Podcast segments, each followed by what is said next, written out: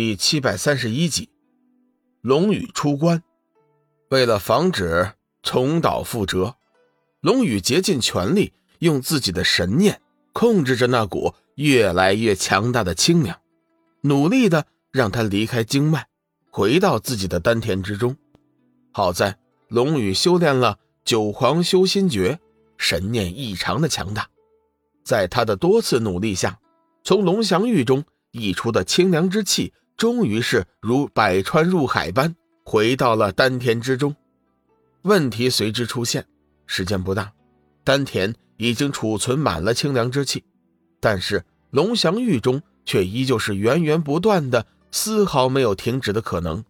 丹田已满，龙宇只好任其流入筋脉，运转全身，筋脉再次变得冰凉，一时间苦不堪言，只好是。苦苦的支撑，不知道过了多少个周天，龙宇体内的经脉似乎已经适应了这股清凉之气，没有了之前那种刺骨的寒冷感觉。这时，他的脑海中似乎浮现出了一把模糊的剑的影子，直觉告诉他，他在龙翔玉中感应到了庞大的剑意，就是那把剑所释放出来的。龙宇想看清楚那把剑的样子，可任凭他如何努力，那把剑的图像依旧是十分模糊，除了能看到剑的大体轮廓之外，其余的什么也看不清楚。突然，龙宇的心神似乎是捕捉到了什么，他突然明白，从龙翔玉中源源不断溢出的清凉之气，原来就是剑气。不错，是剑气，强大的剑气。正是先前浮现在脑海中的那把剑所散发出来的。想通了这一点之后，龙翔玉中的清凉之气即刻便停止了溢出。随后，龙宇脑海中的剑的虚影也是消失不见了，取而代之的是一些复杂的文字图像信息。三天之后，龙宇正式出关。他走出山洞，来到了一处空旷的地界。也不言语一声，抬手就放出了斩日仙剑。只见一道剑光冲天而起，斩日仙剑似乎是异常的欢快，不停的发出欢鸣之声。一会儿冲上天际，一会儿俯冲而下，围着龙宇上下飞舞。强大的剑气几乎是覆盖了方圆数十丈之内。小玉、幽梦、志远、血光、天罗看着眼前的一切。惊讶的几乎是合不拢嘴巴。斩日仙剑的威力，他们并不陌生，但是眼前的斩日却给了他们一种与往日不同的感觉。虽然说具体是怎么回事，没人能说得上来，但是那份感觉却又实实在在的存在。天罗身为太乙金仙，他仔细的估量了一下，发现如果斩日仙剑攻向自己，自己的胜算。竟然是少的可怜，或许根本就没有什么胜算。他清晰的感觉到，在斩日剑气纵横之下，他内心几乎是没有半点的抵抗之力。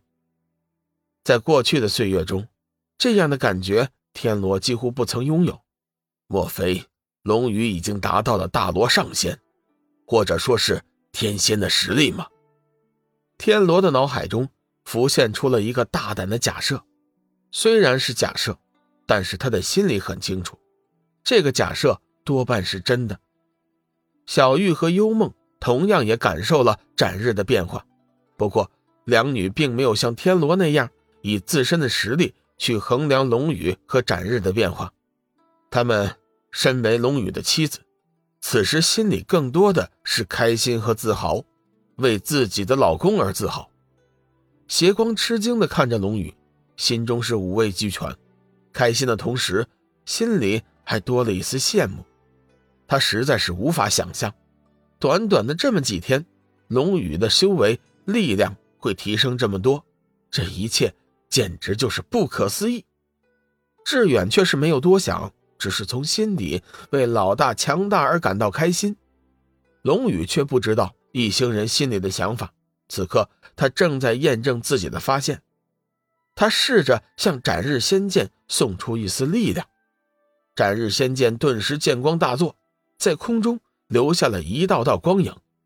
龙宇觉得斩日仙剑似乎和自己之间有了一种精神上的奇妙联系，在自己的精神指挥之下，斩日仙剑在空中随心所欲地划出了一道道优美的弧线。